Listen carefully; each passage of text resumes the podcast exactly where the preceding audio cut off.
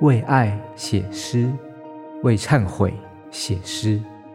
为梦想写诗。诗是诗人的内在探险，也是写给世界的一封封情书。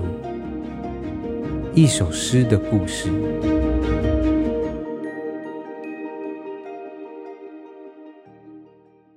各位听众朋友，大家好，我是杨家贤。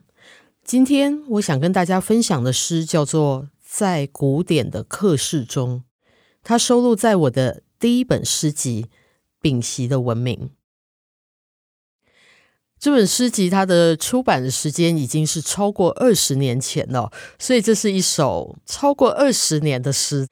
那在古典的课室中，这个课是上课的课，就上课的教室，这样。当时其实是为了当时喜欢的人而写的，对方跟我一样是念文学的，但是我们是念不一样的学校。我记得有一次我去找他的时候，他就带我回去他以前读的大学。那这个大学呢，里面是有一些比较久远的建筑，所以我那时候说，在古典的课室中，就是它是在一个古迹的一栋楼里面，然后那个教室呢，不知道用了多少年，可能靠近一百年也说不定，这样子，就是不知道多少代的学生。在里面生活过，在里面上课课过，而且那一栋楼其实就是文学科系的楼，所以很多学生可能都在那个教室里面。上过这个西洋文学的课，那那栋楼因为是殖民地时代的建筑，所以呢，比如说楼梯的扶手啊，是这个石头做的。那这个被无数的人常常都在摸那个石头，所以那个石头它其实看起来是微微发亮的，它被很多人的守则这样子浸润过。所以我当时在那一栋。建筑物里面，我觉得那种感觉，一方面是跟着你喜欢的人来到他学生时代，他自己上过课，然后他很怀念的一个空间，然后你觉得你好像也参与了那一个你还不认识他的那个时候。但是另外一方面呢，因为我们都是念文学的，就对于一个比较古老的空间里面，它本身所具有的那一种记忆或者是历史层叠的那一种。感觉我们就特别的有穿越的能力哦，因为我也会回想到说，诶，我自己在这个台大文学院上课的时候，台大文学院也是一个数十年历史的地方，然后这个学院里面出过非常多作家。所以我也记得说，诶，我当年在我自己的古典的课室里面，我也会想说，哎，天啊，这个走廊可能是这个白先勇啊、王文兴啊、杨牧啊，他们以前都走过的走廊。这个教室虽然看起来有点破破烂烂，但是可能是以前杨牧讲课的教室，就是会有这样子的一种怀想。那这一种怀想，其实它是一个穿越时间的怀想。所以我这首诗交在古典的课室中，其实这个古典，我觉得它。一方面强调的是我们回顾青春的时代，就是说你青春时代你发生的事情，你二十年之后再来看，它就是变成一个典故了，它也是一种古典。然后另外一方面是那个建筑、那个教室的本身，它里面洋溢着一种就是古典一般那种经典的色彩，然后它有一种超越时间的力量。所以我这整首诗其实就蛮希望把当时跟当年的那个恋人，就是走在这样子的一个教室里面。既温习的是他的青春，然后我也想到我自己的青春，然后也会想到这一栋楼经历过的历史，而他所经历的历史也是无数人的青春。那呃，我在近几年知道，就是我当时写的这个在古典课室中的这个古典课室的那一栋楼，它已经不再是文学科系使用了。我觉得这是非常可惜的事情哦，因为那一栋楼特别古老，特别漂亮，它其实是念文学人在里面会特别有感受。但现在听说它已经被收归去做什么行政大楼还是什么，就是很无聊的功能这样子。但是我自己回过头来看，我自己的母校呢，就是这个台大文学院，它。还是文学科系在上课的地方，就会觉得我自己可能相对来说会是比较幸运一点。好，所以这首诗它的主旨就是希望要去描写那一种由这种爱情跟青春所串起来的那一种穿越时间的一种想象，希望能够带出这样子的感受。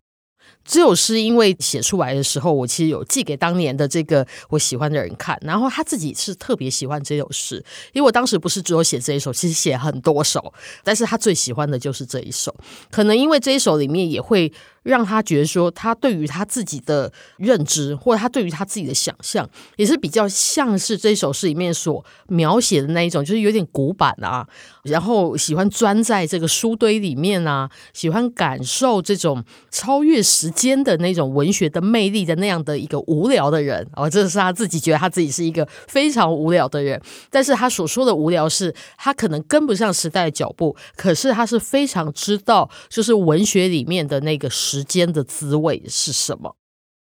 那我不知道大家听到现在有没有猜出这个在古典的课室是在什么地方哦？这首诗里面其实提到了这个殖民地哦。那这个在古典课室，它其实就是在香港，因为香港有这个殖民地的经验，然后台湾也有殖民地的经验，所以我想当时在这个恋爱当中，由于两地都有殖民地的经验，两个人都是念文学的，都对历史跟文化比较敏感，所以在这方面就有非常多的可以相互应和的这个地方。这样，那我觉得现在在重读这首诗，当然会觉得有点感慨哦，因为这首诗大约是写在二零零三年的时候，然后二零零三年的时候的香港相对来说，当然比比今天平静很多，所以当时我会觉得我自己还有余裕去写一首像这样，它是一个速度比较慢的一首诗，但是在今天，如果我们写跟香港有关的诗，恐怕没有办法写速度这么慢。这么有余裕的诗了，因为今天香港跟过去的情况实在是差太远了，所以有些时候我当然也会想，就是在香港它所留下来的这些殖民地的文化资产，它会有一天被取消吗？它会有一天被改变它的意义吗？只要想到未来可能会发生这样的事情，然后再回头看这一首诗，就会觉得说，那这首诗的意义也许不仅仅它是一首情诗，它也因为爱情的关系而。侧面的记录了这一个城市的